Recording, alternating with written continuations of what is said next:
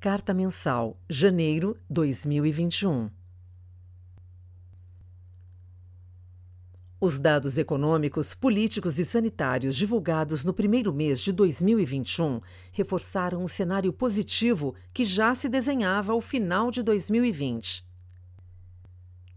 No Brasil, o período foi marcado pela evolução de alguns fatores-chave para a definição do cenário que guiará as ações dos agentes nos próximos meses.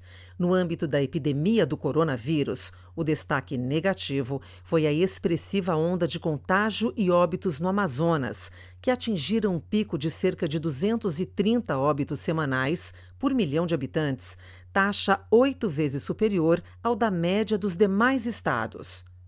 Com o sistema de saúde local em colapso, os índices de mobilidade do Estado recuaram para níveis semelhantes aos observados no início da crise, em 2020. O eventual espalhamento da crise dessa magnitude para outros estados é um risco negativo para a atividade econômica no curto prazo a boa notícia, até o momento, é que nenhum outro estado entrou em trajetória de contaminação tão ruim quanto a amazonense, ainda que essa seja um risco a ser monitorado de perto até que a campanha de vacinação avance no país. Nesse sentido, apesar do alto nível de ruído em torno do tema, consideramos que gradualmente o ritmo de vacinação deverá acelerar, com imunização de boa parte do grupo de risco em meados do semestre corrente, possibilitando a gradual reabertura da economia. As incertezas relacionadas à evolução da epidemia e ao ritmo de vacinação colaboraram para trazer à mesa, novamente, as discussões sobre extensão de programas de auxílio para a renda das famílias, evento que reacendeu a discussão do risco fiscal.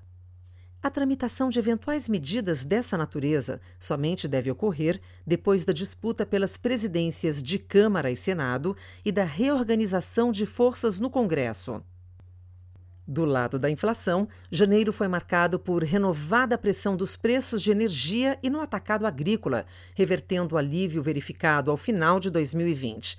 Diante da percepção de maior risco para a inflação, o Copom retirou o Forward Guidance e passou a discutir se as atuais condições ainda exigem um nível de Selic tão estimulativo. Dadas as incertezas do cenário, optou-se por aguardar uma nova rodada de dados. Julgamos como mais provável a elevação da taxa Selic a partir da reunião de maio, quando o Copom deve optar por reduzir o estímulo parcialmente em um contexto de maior clareza. No campo da política, a eleição de Rodrigo Pacheco e Arthur Lira para a presidência do Senado e da Câmara dos Deputados, respectivamente, coloca aliados do governo no comando das ações do Congresso, o que deverá facilitar a tramitação de pautas de seu interesse, em especial as reformas administrativa, tributária e a PEC emergencial. Nos Estados Unidos, ao contrário do Brasil, a alta nas taxas de juros longos também se deu por bons motivos, perspectiva de aceleração do crescimento e não negativos, mais inflação. A vitória na Geórgia e consequente controle democrata no Senado era o fator que faltava para consolidar o cenário de novo grande impulso fiscal no governo de Joe Biden, que poderá superar 1,9 trilhão de dólares na proposta do governo. Mesmo que o Congresso aprove um pacote equivalente à metade desse montante, isso já é suficiente para termos um grande evento de liquidez das famílias no segundo trimestre desse ano, suficiente para reavaliarmos nossa projeção de PIB americano de 5,3% para 6% em 2021. Por outro lado, a pandemia tem apresentado uma dinâmica pior do que a observada meses atrás. O processo de vacinação no mundo desenvolvido tem sido mais lento do que esperávamos, com cerca de 29 milhões de doses distribuídas nos Estados Unidos e 12 milhões na União Europeia.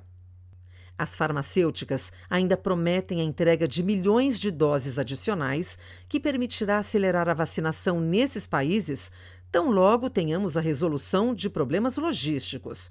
O risco, ainda de difícil ponderação, é em relação ao cenário de uma variante que comprometa a eficácia das vacinas atuais, o que ainda não é o caso das cepas do Reino Unido e da África do Sul.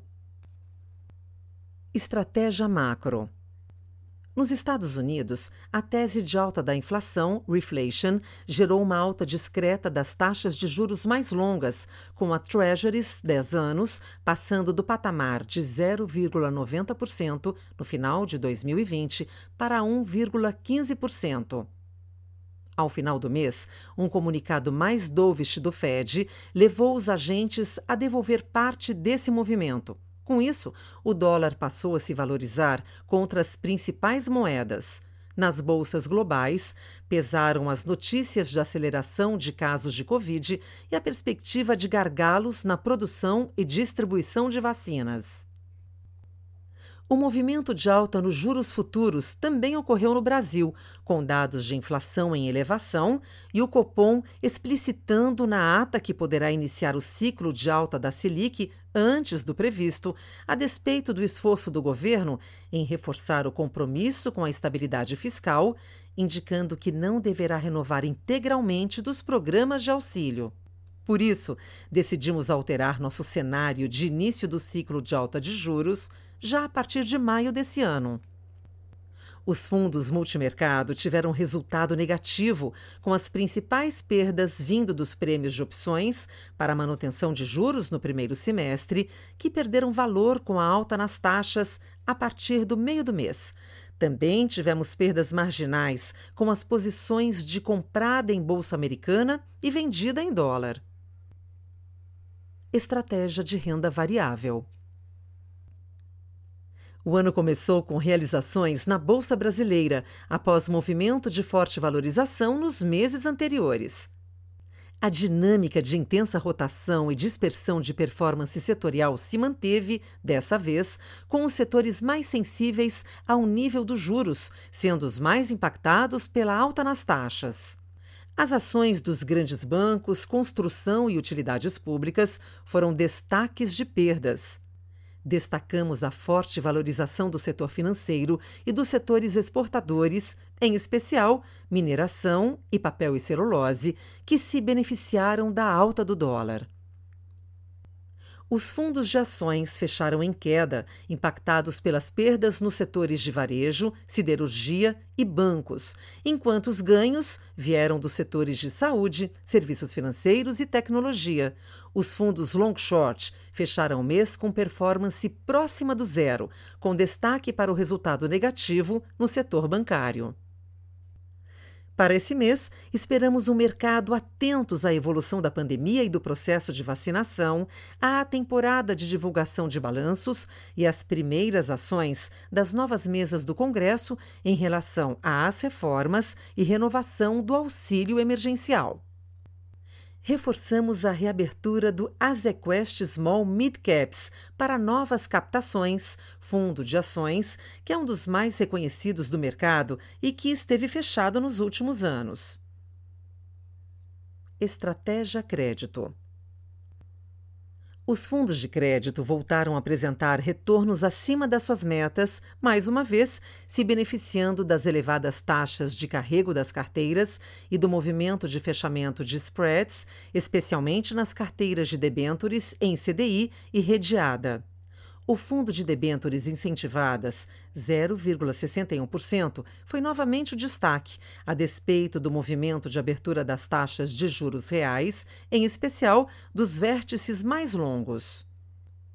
Esse mês, anunciamos a abertura do Azequest Supra para captações, que foi estruturado para ser o fundo multimercado da estratégia de crédito privado.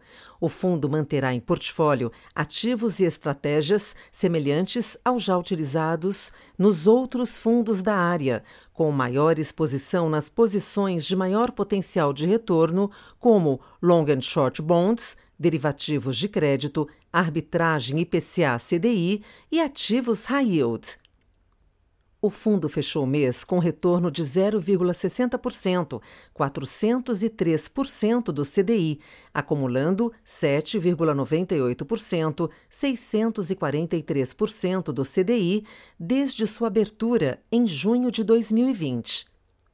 Os livros de debêntures redeadas e em CDI foram os principais contribuidores na atribuição de resultado do fundo, enquanto o livro de bonds apresentou resultado negativo no mês. Estratégia arbitragem. O Azequest Low Vol voltou a apresentar um resultado bastante acima do seu objetivo de longo prazo, 230% do CDI. Reforçamos o anúncio de reabertura do Azequest Termo para novas captações, após breve período de fechamento.